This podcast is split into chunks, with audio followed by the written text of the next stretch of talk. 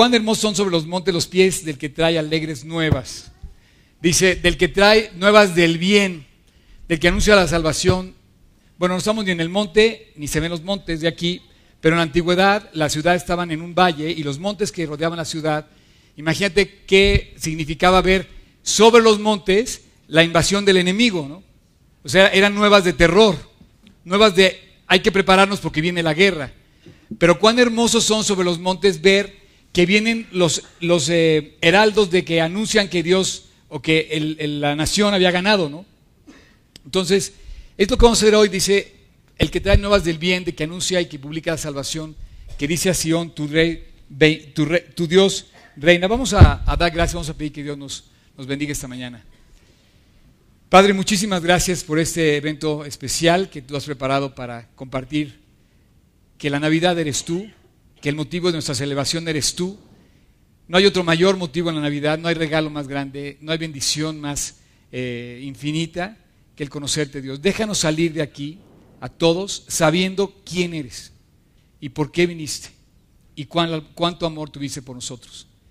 Haznos salir de este lugar, Dios, que no haya nadie que compita contigo, que seas incomparable, que seas eh, perfectamente identificable para nosotros como el Dios Todopoderoso, capaz de hacer cualquier cosa en nuestras vidas y sobre todo aquel que nos amó de tal manera que fue a la cruz a morir por nosotros.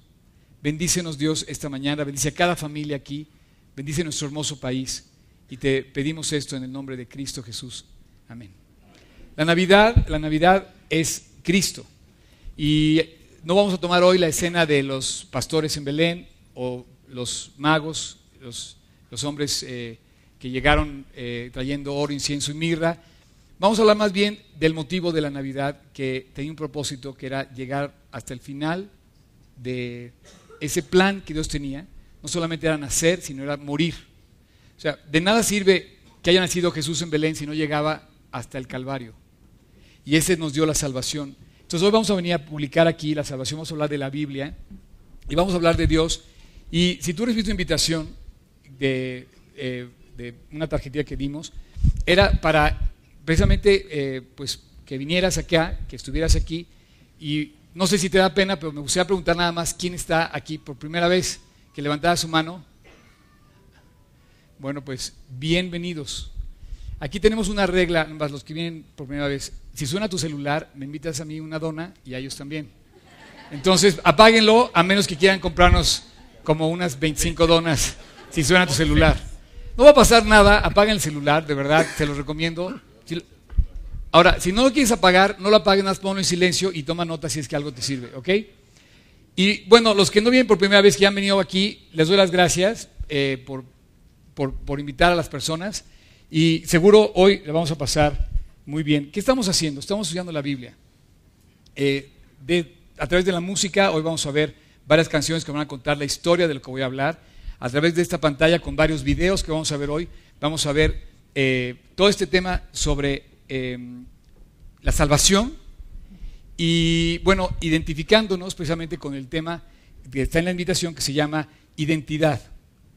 Y para yo entrar en ese tema, se me hace que tú no puedes salir de aquí sin saber, o sea, tú sabes quién eres, desde que naces sabes quién eres. Eh, eres una persona y no eres otra.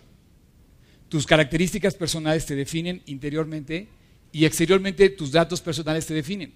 Identidad quiere decir que tú eres una persona y no eres otra más. No hay nadie como tú. O sea, a lo mejor, a lo mejor piensas, perdón la broma, piensas que te pareces a Brad Pitt, pero pues no. O sea, nada más hay uno. Y, y bueno, así se llama nuestra, nuestra plática de hoy. Y tiene que ver mucho con el primer mandamiento de la Biblia. El primer mandamiento de la Biblia todos lo sabemos, pero no todos lo vivimos amar a Dios sobre todas las cosas, con todas nuestras fuerzas, con todo nuestro corazón y con todo. O sea, ese es el primer mandamiento. Entonces, si tú te identificas con alguien, mínimo tienes su WhatsApp, su teléfono en tu agenda. Si yo, por ejemplo, no tengo el gusto de conocer a la señora, acá la, acabo de saludar, pero no tengo su teléfono. Entonces yo no me puedo identificar con ella hasta ahorita que me acabo de presentar. Pero si yo me identifico con uno de esos chavos, yo te puedo decir, bueno, Claro que lo conozco le puedo marcar ahorita, lo tengo en mi, en mi agenda. Y le puedo mandar muchos medios de, de redes sociales por cuales puedo contactar o simplemente llamarle por teléfono. Yo te pregunto, ¿cada cuándo le llamas a Dios? La pregunta es esta. ¿Crees en Dios?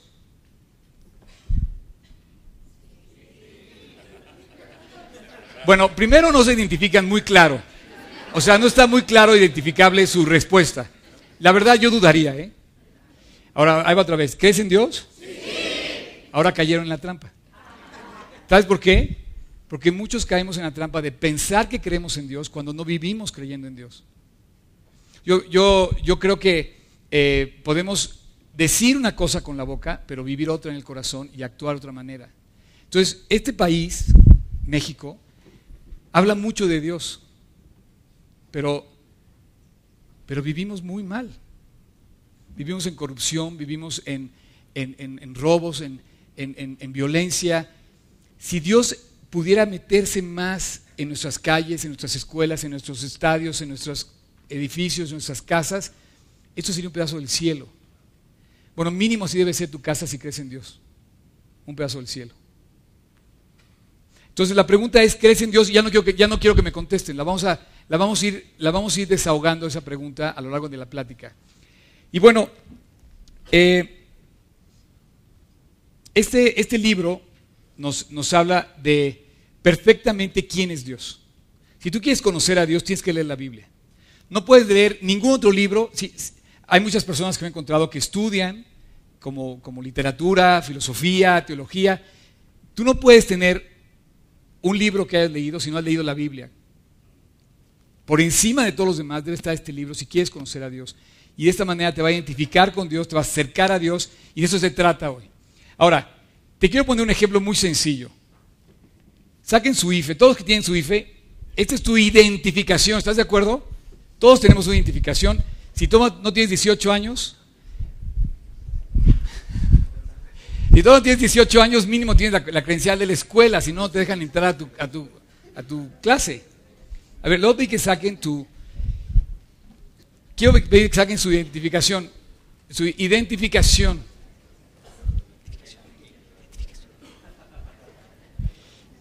Y ya que la saquen, quiero que levanten su mano los que tengan su identificación y que salgan sonriendo. A ver, Bernie. A ver, levántenla de veras, manténganla. A ver, quiero ver. No, más o menos. A ver, tal. Mira, e, ella sí sale sonriendo. Ok, más o menos, ahí voy. Es como la mía, ¿puedes poner la mía? Ahí está la mía, miren. Para que vean todos, yo sí, yo sí traje la mía. Ese es mi IFE actual. Este, Ramón sale sonriendo. Oye, muy bien. El que más, el que más sonriendo sale es Ramón. Bien, buenísimo. Y bueno, por si querían, pues les puedo pasar aquí este, mi intención de sonreír. Vean cómo se ríe uno en las tarjetas de...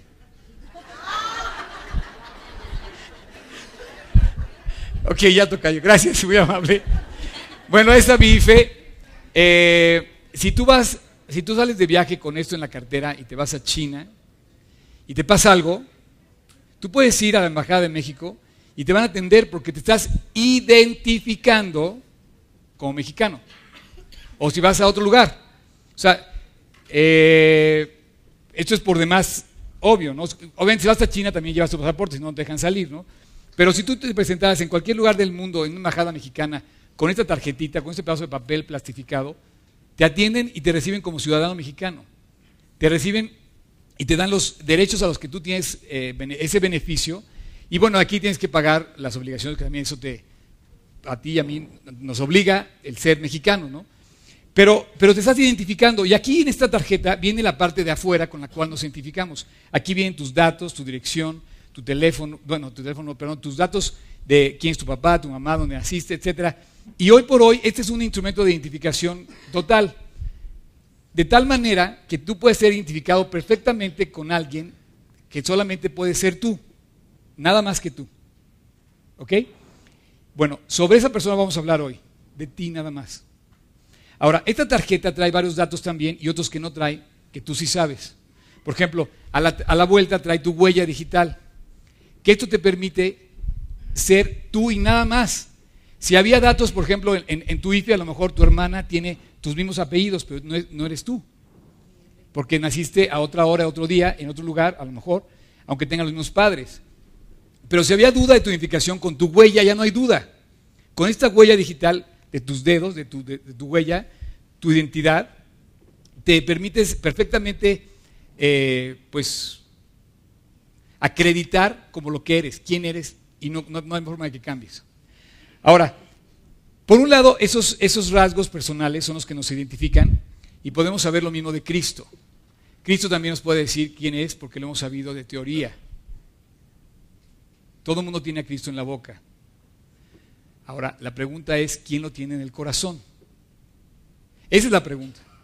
Porque, volvemos a tu ejemplo, si tú te fijas en tus datos personales que se exhiben en la tarjeta, son por fuera, pero por dentro hay muchas cosas en tu corazón que también te definen. Celos, pleitos, corajes, buena onda o mala onda, para que me entiendas. No, ese chavo es buena onda.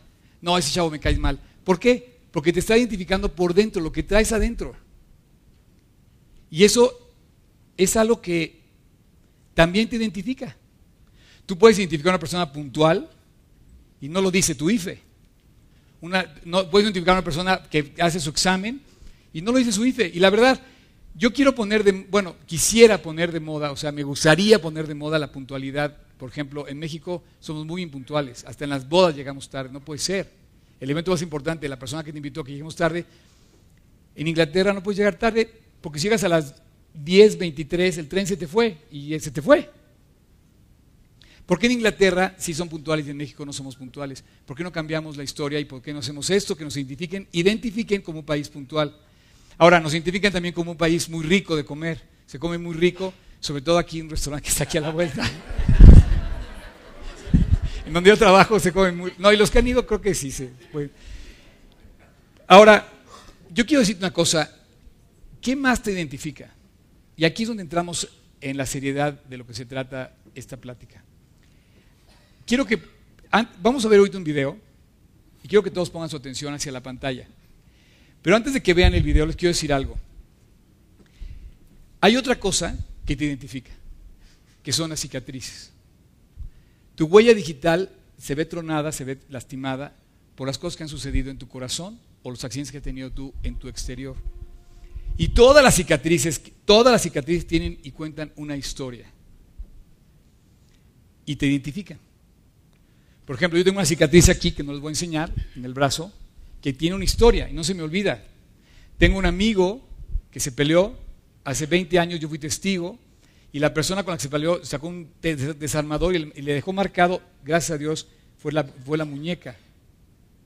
Hasta la fecha, esto ya pasó hace más de 30 años, le dejó marcado ¿Por qué? Porque se peleó, no quiso mover su coche, ya sabes, el otro salió más valiente, sacó el desarmador, no se lo clavó en otro lugar, se lo clavó en la muñeca, la policía, la sangre, ya sabes, los gritos de, ya sabes.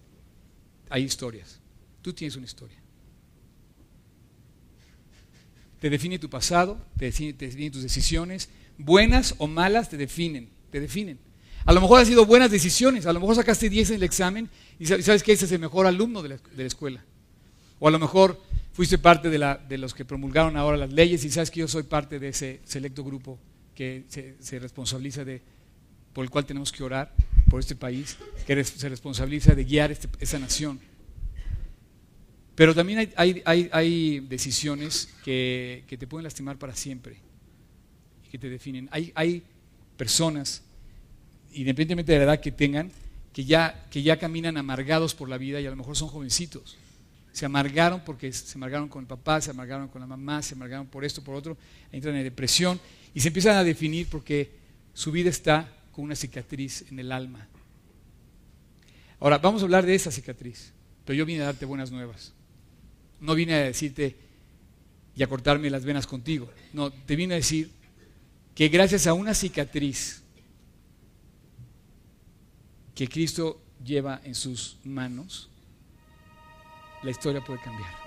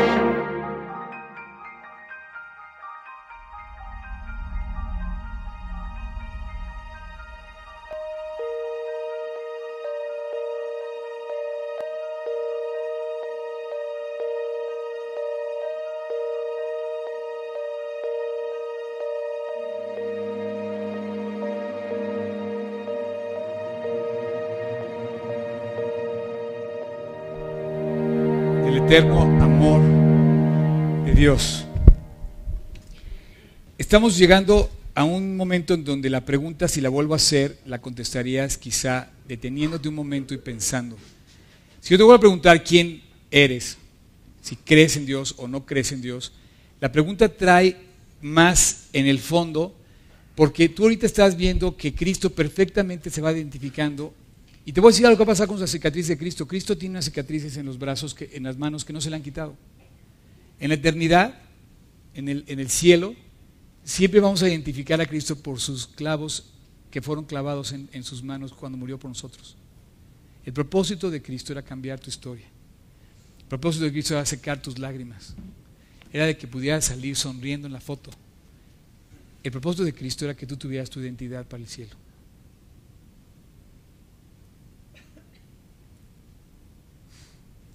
Y esas marcas en la cruz, en las manos de Cristo, nunca se les van a borrar. Porque no hay, no hay otra persona en todo, en todo el universo y en toda la historia que haya muerto por ti. Tu historia de terror, hay, hay historias de terror, puede cambiar. Y es lo que vimos a hablar. Deberías de darle ahorita un beso a la persona que te invitó. No, no lo hagas. Porque te invitó a oír, a, oír nuevamente lo que realmente le pueda dar aliento a tu vida otra vez. O sea, yo me río gracias a que Cristo hace 32 años cambió mi vida. Me devolvió la alegría. Yo a los 18 era un rencoroso. ¿Has oído esa historia? O sea, me estoy identificando, ¿eh? Era un era. Porque ahora sé por qué estoy aquí. Gracias a esto que acabamos de ver, gracias a las heridas de Cristo que yo acepté su regalo en la cruz, estoy parado aquí sabiéndome rencoroso, transformado. Ya no, ya no le guardo rencor a la gente. Era, era muy egoísta, era muy orgulloso y te puedo dar una lista toda de cosas más. Ahora yo quiero que tú te identifiques quién eres. Acabamos de ver algo que define a Cristo define a Cristo sus heridas en la cruz. Y cuentan la historia de la cruz y cuentan la historia más hermosa que te van a contar jamás. No hay ninguna otra historia más hermosa. Es más, no, te la pueden contar. A lo mejor tu madre o tu mamá o tu papá podría morir por ti en tu lugar. O a lo mejor tú podrías dar tu vida por algún ser querido. Pero dice el libro de Romanos, Cristo muerta su amor por nosotros, en que siendo aún pecadores, Él murió por nosotros. La muestra más grande de amor es dar. Y cuando das la vida por alguien, es cuando estás definiendo el amor en tu vida. Normalmente traemos la cicatriz y la muestra de amor propio, no a los demás, sino a ti. Y eso nos empieza a definir. Ahora, ya hablamos de Cristo, su identidad, que, ¿cuál es? Ahora yo te pido que tú te identifiques tú. ¿Qué heridas, qué cicatrices llevas en tu vida? Físicamente te puedes identificar, a lo mejor traes un golpe, a lo mejor traes una quemadura, a lo mejor traes una herida de algo, a lo mejor hay heridas más dolorosas que te causó algo que tú no tuviste control, a lo mejor te causó algo que tú provocaste y tú solamente sabes lo que pasa en tu corazón. Ahora, como yo no quiero caer en vaguedades en cuanto a este tema, y la Biblia tampoco. Para la Biblia nada más hay dos tipos de identidades de seres humanos. Los que tienen a Cristo y los que no tienen a Cristo. Con Cristo o sin Cristo. O sea, la Biblia habla, no yo, la Biblia habla de los incrédulos y de los creyentes. De las ovejas y de los cabritos. De la creación y de la nueva creación. Del hombre carnal y del hombre espiritual del hombre viejo y del hombre nuevo, del hombre que nace del espíritu del hombre que nace de la carne. Te vuelvo a hacer la pregunta, ¿quién eres tú? ¿Tienes a Cristo o no tienes a Cristo? ¿Eres creyente o no eres creyente? Si tú me preguntas a mí, yo te puedo decir que sí soy creyente y lo muestro pues de alguna manera básica en mi ser, en mi entorno, en mi, en mi, perfil de Facebook o lo que sea percibes que busco a Dios. Yo, te pregunto, ¿cómo te identificas con Dios? ¿Cómo me dices a mí ahora, si tú levantas la mano que crees en Dios, que sí tienes a Dios? Pues tienes que leer la Biblia, no sé si la lees. Primera pregunta que te debes contestar. Si estoy hablando de ti, o sea, no estoy hablando de mí. Segundo, estás orando cuando tienes problemas y le pides a Dios que saque adelante. Estás buscando la voluntad de Dios. Es más, rezamos el Padre nuestro y ni siquiera cumplimos con lo que dice el rezo. Porque el rezo dice, perdóname como también yo perdono a los demás y déjame hacer tu, o sea, hágase tu voluntad como yo quiero hacer tu voluntad, dice el Padre nuestro. Y no es cierto. No buscamos hacer la voluntad de Dios. Entonces, la pregunta sigue siendo, ¿tienes o no tienes a Cristo? Quiero que te definas. Quiero que te definas por qué. Porque tú no puedes salir de aquí pensando que no pasa nada si sales de aquí y te mueres. Quiero que te definas porque el primer mandamiento es ese, amar a Dios sobre todas las cosas. Te tienes que definir, porque si no te defines, estás dejando de cumplir con la obligación más importante que Dios marcó en la palabra. Buscar a Dios sobre todas las cosas.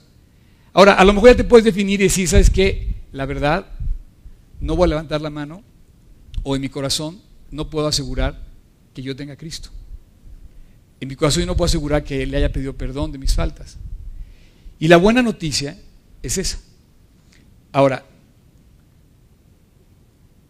la carta de, perdón, el Evangelio de Juan dice, mas a todos los que le recibieron, a los que creen en su nombre, les dio potestad de ser hechos hijos de Dios. Si tú analizas este versículo que tengo aquí a mis espaldas, dice, a todos los que le recibieron. O sea, si yo te entrego una Biblia, ahorita, por ejemplo, si tú la recibes, y te digo que te la regalo, todavía no, pero... ahorita te voy a hacer un regalo, ahorita te voy a hacer un regalo al final, no se vayan porque va a haber un regalo. Pero bueno, siguiendo el ejemplo de la Biblia, si yo le regalo la Biblia y, la toma, la recibe. ¿Cuántas cosas has recibido en tu vida que no se te olvidan que las has recibido? No sé, el día que te casaste, el día que firmaste un contrato de tu empresa, el día que compraste una casa, el día del coche, a lo mejor tu primera bicicleta que te regalaron, nunca se te olvida. Evidentemente recibes algo y lo, identificas como tal, ese hecho. Dice Cristo, más a todos los que recibieron a Cristo, a los que creen en su nombre, creer, creer, otra vez, crees en Dios. La pregunta es, ¿crees en Dios? A los que creen, les dio la potestad de ser ellos hijos de Dios. Y subrayé hijos de Dios, te voy a decir por qué. Porque no creas que eres hijo de Dios si eres criatura de Dios y todavía no eres hijo de Dios. No sé si me cacharon. Una cosa es que seamos, todos somos criaturas de Dios. Hemos sido creados por un ser y, nacimos. No hay máquina como tú. No existe una máquina que se asemeje a ti. No hay otra identidad como tú. Dice que Dios hasta las estrellas le pone nombre. A ti también tú tienes un nombre y eres una persona identificable. ¿No? En ese mismo sentido, sí somos criaturas de Dios. Pero somos hijos de Dios hasta el día que lo reconocemos como Padre a Él. Y yo no puedo creer que tú puedas caminar por la vida sin tener la respuesta a esta pregunta. Tú tienes que saber si eres un hijo de Dios o una criatura de Dios. Ahora, si no te gusta cómo estoy poniendo, te rezo a la historia de la Biblia. Te dice, le diría a los de mi derecha, venid y entrad en el reino preparado para vosotros. Y les diría a los de mi izquierda, apartados de mí, hacedores de maldad, nunca os conocí. ¿Por qué la Biblia habla de esto? Está en el Evangelio de Juan. ¿Por qué dice esto la Biblia? ¿Por qué dice Cristo que habrá unos que sí y otros que no? ¿De quién eres tú? Ah, la pregunta es, ¿quién eres? ¿Crees o no crees? Ah, es que yo tengo tal religión. No, no, no. ¿Crees en Dios? Una cosa que tengo es una religión. Ahora, entre todas las personas que hay, entre todos los pseudodioses, porque no, no hay, no sé, no quiero ofender a nadie, pero nadie tiene Nadie tiene las heridas del Calvario más que Jesús. Y nadie también dejó la tumba vacía. Esa tumba de Jerusalén que está vacía, que quedó vacía, es la única que ha quedado vacía. Porque todos los seres humanos que han muerto y que vamos a morir, la, la tumba tendrá nuestros huesos y nuestras cenizas. La tumba de Cristo quedó vacía porque resucitó. Evidentemente este ser maravilloso nos puso en alto un estandarte que dice triunfé sobre la muerte, vencí la muerte. Y este versículo te habla de una decisión que tienes que tomar para recibir esa posición. Tú tienes que tomar la decisión de recibir el regalo. Si yo te hubiera dado un boleto para viajar a Europa, lo puedes recibir, pero hasta que no te subas al avión, no te vas. Y es hasta que abordas el avión y que efectivamente disfrutas de esa decisión cuando estás ejercitando esa bendición o ese regalo, ¿no? Y la, y la Biblia nos dice que Él nos dio la salvación, pero no sé si ya estás disfrutando. Y en tu corazón tú solamente puedes responder en qué basas tu felicidad, en las personas, en las cosas, en tus logros, en tu misma persona. Dice que nuestra felicidad está escondida en Cristo. Y tú me dices, ah, no, pero está muy raro eso. Efesios es un libro que escribe el apóstol Pablo, es una carta a los Efesios, eh, y es una eh, eh, preciosa obra literaria que además nos, nos identifica muchas cosas que yo escogí para, para definir este tema. Ahora, nada más por saber, ¿quién, ¿quién va a leer conmigo ahí en su Biblia? Levante la mano, ¿quién trae Biblia? Ok, Quiero que todos que traen Biblia abran su Biblia en Efesios, capítulo 5. Si traen la misma geografía que yo, es la página 1085. El versículo 1 dice, sed pues imitadores de Dios. Sed pues imitadores de Dios. Ah, Oscar, yo soy imitador de Dios. Yo amo a la gente, me cae bien. Dice, como hijos amados. Y empiezas aquí a ver que está subrayado la palabra hijo amado. O sea, Tú eres un hijo amado de Dios, o sea, llevas buena relación con Dios. ¿Te llevas bien con Él? ¿Compartes con Él? ¿Te identificas con Él? Y andad en amor, eso lo vas a leer allá, no está ahí, pero quiero que lo leas acá. Dice, y andad en amor como también Cristo nos amó. No, sí, padrísimo. Y se entregó a sí mismo por nosotros, lo acabamos de cantar. Ofrenda y sacrificio de Dios en olor fragante. Y empieza aquí la cosa dura.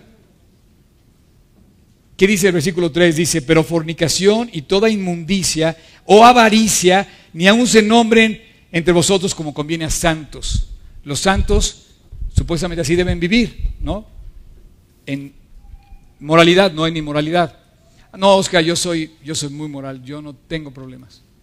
¿Ok? Y el siguiente versículo, ni palabras deshonestas, ni necedades, ni truanerías que no convienen, sino antes bien acciones de gracias. Porque sabéis esto, que ningún fornicario, inmundo, avario, que es idólatra, tiene herencia en el reino de Cristo y de Dios. Entonces dices, oye, pero también el que dice mentiras, el que habla mal, el que no habla bien, el que dice cosas que no cumple. Y te está mencionando la Biblia que hay dos formas de vivir. Una es como hijo amado y la siguiente que es la que está terrible. Dice, nadie os engañe con palabras vanas porque por estas cosas viene la ira de Dios sobre los hijos de desobediencia. Yo quiero que tú identifiques qué clase de hijo eres de Dios. ¿Eres su hijo amado? ¿Llevas una relación profunda con Él? Te levantas, le das gracias, lo buscas, lees su palabra, oras con Él, hablas de Él, compartes de Él, te, te interesa lo que a Él le interesa, o eres un hijo de desobediencia, como está aquí, que dice, nadie os engañe con palabras vanas porque por estas cosas viene la ira de Dios sobre los hijos de desobediencia. Yo te pregunto, ¿desobedece a Dios? O sea, esa pregunta es la que, ¿cómo te identificas? ¿Como un hijo desobediente de Dios? Ahora, yo no te vengo a decir cosas, o sea, no te vengo a echar sal a la herida, no te vengo a, a lastimar más. Te vengo a decir que si tú quieres, una vida nueva te está esperando. Lo primero que vas a recibir es perdón, porque lo que necesitamos pedir es perdón. A veces queremos que la gente nos perdone, que, o sea, que nos perdone a nosotros, cuando nosotros somos que debemos pedir perdón a la gente. O sea, tú estás buscando que la gente te perdone a ti. Oye, ¿y no te has puesto a pensar que a lo mejor nosotros somos los que debemos ser perdonados? Y Cristo te lo deja muy claro. Lo primero que tienes que decir es, Señor, perdóname. He sido un hijo desobediente. Es un, hijo que no te he seguido. He vivido 50 años y nunca me he parado a detenerme a preguntar cuál es tu voluntad. No te he pedido tu opinión las cosas importantes de mi vida. No, ni siquiera te he buscado cuando las, a veces los problemas vienen. Al contrario, cuando los problemas vienen me pongo a quejarme contigo, me pongo a renegar contra ti. Cuando a lo mejor tiene un proyecto de Dios increíble detrás de un problema que trae a tu vida para levantar tu vida. Yo quiero que te identifiques. Ahora, da la vuelta ahí a Efesios, el capítulo 2, dice lo siguiente, versículo 1 dice, y Él os dio vida a vosotros cuando estabais muertos en vuestros delitos y pecados. explícame ese versículo. Y Él os dio vida a vosotros cuando estabais muertos en vuestros delitos y pecados. ¿Cómo hay un cuate vivo que está muerto? O sea, la Biblia no está diciendo una barra basada, dice, Él os dio vida a vosotros cuando estabais muertos. ¿Cómo estás muerto con vida o cómo estás vivo muerto? Por tus delitos, por mis delitos, por mis pecados, por tus pecados.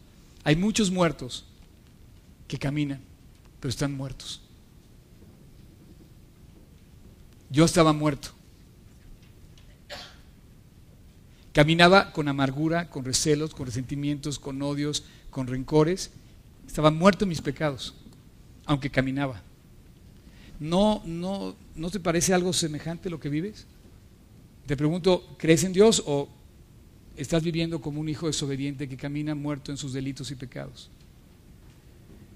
¿En qué pones tu confianza? en tu pareja, en tu persona, en tus logros. Identifícate. ¿Les platiqué lo de Justin Bieber? ¿No se los platiqué? A ustedes sí, ¿verdad? El día 20 de noviembre iba a volar yo a, una de las veces que no vine aquí, fue el 20 de noviembre volé a Hermosillo. Y en el aeropuerto estaban todas las, ¿cómo se llaman? Believers, ¿no? Todas, porque perdieron el avión igual que yo. O sea, ese día había tocado el 18 y 19 en México y todas las que vinieron de fuera pues tenían que regresar a sus casas. Entonces el aeropuerto era una manera de identificables perfectamente. No solamente decían el nombre, gritaban, cantaban las canciones del cuate. Traían el, el, JB aquí, JB acá, JB acá, tatuado, pintadas las caras. Ahora yo te digo una cosa, esas chavas, no tengo nada en contra de las chavas ni en contra del chavo. Ojalá que Dios lo bendiga y que siga siendo un talento musical y artístico y que ahí se quede porque parece que este fue su peor año emocionalmente. Pero bueno, me gustaría un día hablarle de Cristo también y seguramente él ha oído de Cristo, pero te quiero decir una cosa. Eh, ¿Me pueden hacer un espacio? ¿Te puedes hacer un poquito más para allá? ¿O me dejan ahí en medio?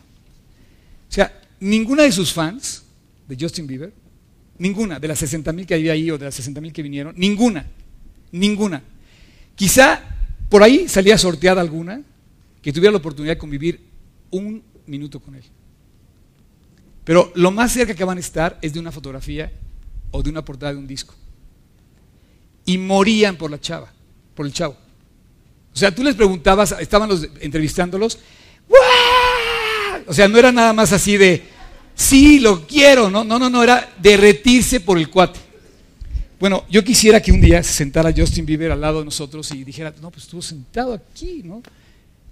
No sé qué diría, no sé, pero bueno. Este, guárdenme ahí ese lugar, ¿ok? ¿Sí me lo guardas? Si alguien viene y dice que está ocupado por Justin Bieber, no sé. Este, este lo estamos reservando. No. Ahora, estas chavas tomaron una decisión, quisieron venir a México. Yo estaba en el, en el aeropuerto, estuve tres horas esperando y la verdad me llamó la atención de qué manera podemos caer en lo absurdo. O sea, no quiero hablar mal de los chavos, no o sea, de veras, los amo a todos, ¿no? Pero damos la vida por un boleto, por un, que ni siquiera vamos a pasar un segundo con el cuate. Y Él nos va a dar vida. ¿Y qué estamos esperando? Porque estamos tan muertos. Te pregunto, ¿por qué vivimos tan muertos? Entonces, hay algo que está pasando que no identificas. La, la, la, se llama identidad. Identifícate. Continúo leyendo el versículo 2 del capítulo 2 de Efesios. Dice, en los cuales, o sea, muertos en los delitos y pecados, en los cuales anduviste en otro tiempo. Delitos y pecados, en otro tiempo. O sea, en otro tiempo de tu vida hay otro tiempo. Sí, hubo otro tiempo. Algo definió mi vida en antes y después, la cruz del Calvario. Cuando yo acepté lo que Cristo hizo por mí, lo definió. Yo vivía en otro tiempo, dice, siguiendo la corriente de este mundo, conforme al príncipe de la potestad del aire, el espíritu que ahora opera en los hijos de desobediencia. Hay un espíritu, no se, no, se puede materializar, que hace que creas en la mentira, que busques lo malo, que, que, brindes supuestamente por el bien cuando estás emborrachando. O sea, hay un espíritu que hace creer que vives bien cuando estás mal. La Biblia dice que hay de los que a lo malo dicen bueno y a lo, y a lo bueno malo, que hacen de la luz tinieblas y de las tinieblas luz. Porque hay algo que pasa en nuestra época, en nuestra sociedad, que, que, que a lo malo le decimos bueno. Oye, no le des mordida al policía. No, no, no, es que si no es una multa. Y lo creemos. Y dice, ¿eres o no eres? El versículo 3, de ahí mismo, dice, entre los cuales también todos nosotros vivimos en otro tiempo, haciendo, dice, en los deseos de nuestra carne, haciendo la voluntad de la carne, de los pensamientos, y éramos por naturaleza hijos de ira lo mismo que los demás. Entonces yo te pregunto y quiero llegar a una conclusión ahorita. Si, si eres un hijo amado de Dios y quieres seguir caminando así, simplemente aviva el fuego que Dios puso en tu corazón y corre hasta la meta. O sea, la carrera no tiene sentido si no llegas al final y cruzas la meta. El punto más importante de tu fe es llegar al final de tu vida creyendo que seas un hombre fiel o una mujer fiel. De nada sirve que creas si caes y tropiezas y te detienes de llegar y seguir adelante en la carrera. Ahora, si te ubicas como un hijo desobediente, este es tu momento. Hoy es el día. Tienes una oportunidad enorme. Hoy, te digo que por eso debías de haberle abrazado a la persona que te invitó, decir gracias por haberme hecho reaccionar y venir. Porque hoy Dios te está buscando y no, siempre te ha buscado, pero hoy te lo está diciendo muy claramente. Reacciona. En otras palabras, obedece. Ahora, ¿qué vas a obedecer? Mira, no vas a obedecer a mí, no vas a obedecer a la persona que te invitó, obedece a Dios. Y, lo que Él dice es que creas en Él. Un ciego puede creer, un paralítico puede creer. O sea, lo puedes entender y lo tienes que creer, puedes creer. Pero un orgulloso, un desobediente no va a creer. Un desobediente nunca va a creer. Yo te quiero invitar a que hoy, esta mañana, hagamos una oración de reconciliación con Dios. De decirle, Dios, te he desobedecido muchas veces. Me he apartado de ti, soy un hijo desobediente. Quiero ser un hijo amado tuyo. Quiero que inclines tu rostro y vamos a hacer una oración. Quiero que cierres tus ojos. Y esto no es magia de ninguna forma, ni. No, no, no, no, no. Esto es algo muy serio. Y es entre tú y Dios. Al cerrar tus ojos, te encuentras solamente a ti mismo. Y yo quiero que te concentres en eso. ¿Quién eres? Y si hoy estás aquí, no desperdices la oportunidad de creer y entregarle tu vida a Dios pidiéndole perdón por tus faltas. Dios pagó por esas faltas para que todo aquel que en Él cree no se pierda, mas tenga vida eterna. Si tú quieres hoy, ahí en tu corazón yo te quiero invitar a que hagas esta oración conmigo, frase por frase, repítela en tu interior, ahí en tu corazón,